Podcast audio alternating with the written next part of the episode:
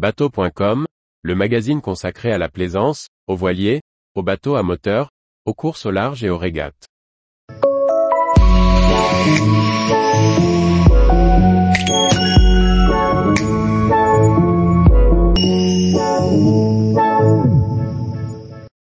Westerly Consort, un bikini de croisière sécurisant pour le cabotage. Par Chloé Tortera. Le Westerly Consort est un bikini de 29 pieds, construit en Angleterre dans les années 80. Alors qu'elle n'en a jamais entendu parler, c'est pourtant sur ce modèle que Anne-Hélène a jeté son dévolu. Cette Bretonne qui navigue tout l'été en solo avec son fils de 11 ans a trouvé le parfait bateau pour son programme. Du cabotage le long des côtes bretonnes sur un bateau qu'elle se sent à l'aise de manœuvrer en solo. Anne-Hélène habite à Crozon-Morgat, dans le Finistère, avec son garçon de 11 ans. Elle passe ses étés sur son bateau et navigue le long des côtes bretonnes en cabotage. Navigatrice solo, elle recherchait un bateau qui lui inspire de la confiance pour naviguer à deux, son fils n'ayant que 8 ans à ce moment-là. Après avoir possédé un Love Love puis un Sangria, elle a choisi un Westerly Consort de 29 pieds de 1982. Je cherchais un 30 pieds pour naviguer seul avec mon fils. Le papa est commandant de marine marchande et travaille tout l'été. J'en profite pour louer ma maison et m'installer à bord de mon bateau pour la saison estivale. Il fallait un bateau dans lequel je me sente à l'aise. Sauf qu'en France, les modèles sont plutôt typés course croisière. Or, mon programme c'est la sécurité, la croisière et l'habitabilité. Anne-Hélène se tourne vers un First 30, mais trop tard. Ne trouvant de bateau répondant à son programme, elle contacte un ami qui vit en Angleterre. Ancien coach de la fédération de voile anglaise, il lui envoie directement une photo d'un Westerly consort en lui disant qu'il réunit tout ce qu'elle cherche. Elle détaille, je n'avais jamais entendu parler de cette marque. J'avais des a priori. Je suis allé sur un site d'association de propriétaires de consorts et j'ai trouvé une annonce à Aradon, dans le Morbihan. Le bateau était au sec au Croesti et appartenait à un ancien violoncelliste de la BBC, son ex-mari passe le voir extérieurement et valide le modèle. Comme explique Anne-Hélène, l'échantillonnage Westerly, même si c'est tordu, ça ne casse pas. Elle se rend sur place avec son fils, qui le visite avec des étoiles dans les yeux. Après une navigation avec le propriétaire, elle est charmée.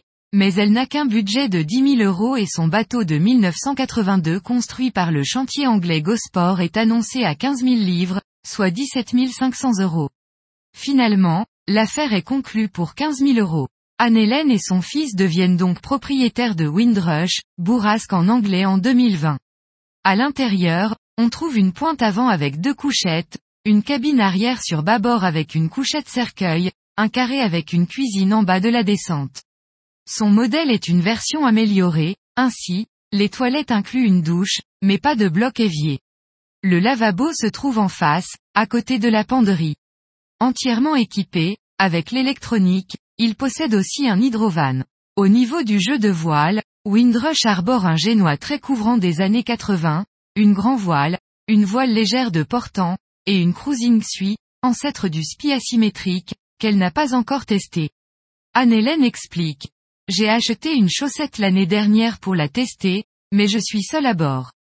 Il faut que je trouve comment le faire. J'ai aussi un bas été, mais pas de voile agréée dessus.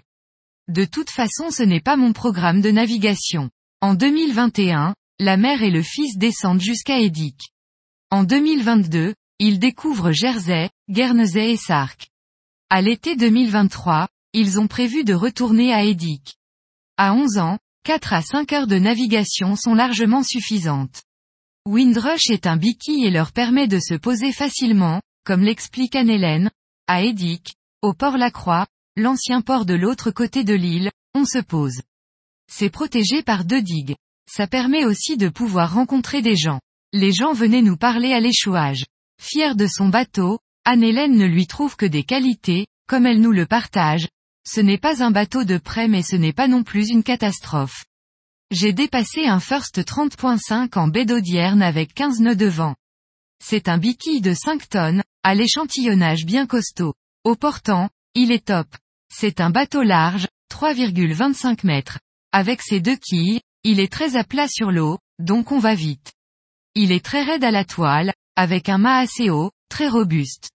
Avant de mettre un riz, on peut soutenir 20 nœuds sans frémir et sans être à la rue. C'est un bateau anglais, et ce sont des navigants. Ils font de la croisière. Les Westerly sont équipés pour la croisière. Ce sont des bateaux conçus pour être marins. La Manche c'est son terrain de jeu, même seul à bord. Quand on lui demande les avantages de son bateau, Anne-Hélène est sans équivoque, habitabilité, sécurité grâce au cockpit très profond. Le rail d'écoute est sur l'arrière et la baume passe au-dessus de la tête. Elle ajoute, c'est un bateau très marin. J'ai confiance en lui. Pour les inconvénients, c'est bien plus compliqué d'en trouver, comme s'amuse Anne-Hélène en conclusion, il ne va pas aussi vite qu'un pogo c'est sûr. Mais je ne trouve pas d'inconvénients.